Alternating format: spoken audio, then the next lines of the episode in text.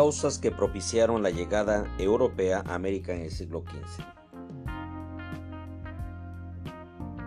En la segunda mitad del siglo XV, Europa y en general el mundo sufre grandes cambios. Se descubre lo que actualmente es América. Termina la Edad Media y comienza la época moderna.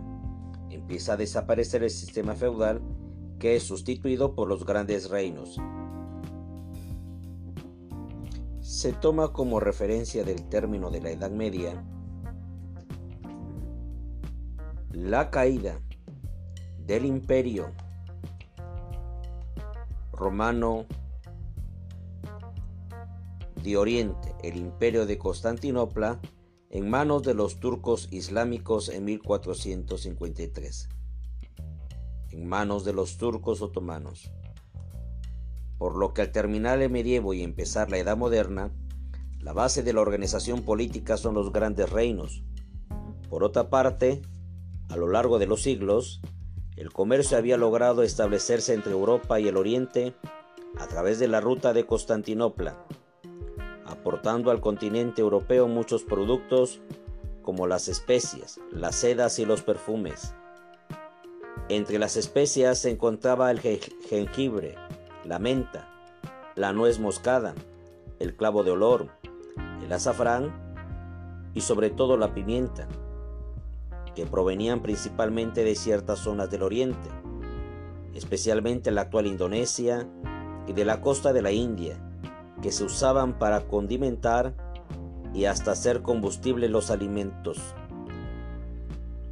La ruta de su importación a Europa, incluso las que hacían un trayecto parcialmente marítimo por el Océano Índico, confluían en el Mediterráneo Oriental, especialmente en Alejandría y Constantinopla. Esta ruta comercial era conocida también como la Ruta de la Seda. Así pues, debido a que Constantinopla y posteriormente Alejandría cayó en manos de los turcos en 1453, estos se convirtieron en quienes sacaban la mayor parte de las ganancias del comercio, que desde los tiempos de Marco Polo había sido lucrativo para diversas ciudades italianas como Venecia, Génova, Pisa, Florencia, Nápoles y Sicilia, algunas de las cuales llegaron a tener importantes flotas. Aunado a lo anterior, las cruzadas del siglo XII habían llevado a muchos aventureros europeos tras el objetivo central de recuperar de manos de los turcos otomanos considerados infieles los denominados lugares santos de Jerusalén.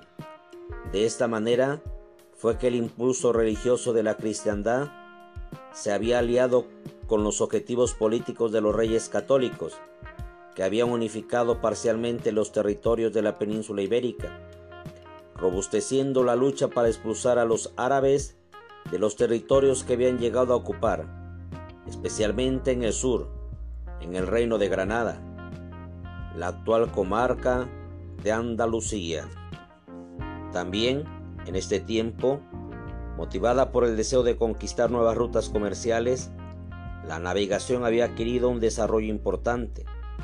La brújula permitía conocer el rumbo con certeza y el astrolabio, junto con las cartas estelares, permitía determinar bastante bien la posición de los buques, aunque totalmente alejados de las costas familiares. De ahí que algunos marinos con espíritu aventurero se animaran a salir del cerrado ámbito del mar Mediterráneo y alejarse cada vez más de las cercanías de las costas oceánicas. De igual manera, el desarrollo de la navegación produjo nuevas embarcaciones como la Carabela, aparecida hacia 1440, un barco de madera de alrededor de 25 a 30 metros de largo, por alrededor de un tercio de ancho, que estaba provisto de tres o cuatro mástiles y en su cubierta se elevaban a proa y a popa los compartimientos que servían de alojamiento a sus oficiales, los cuales eran tan lujosos que podían equipararse a un castillo. Cargaban entre 60 y 100 toneladas y eran operados por una tripulación de entre 15 y 30 hombres.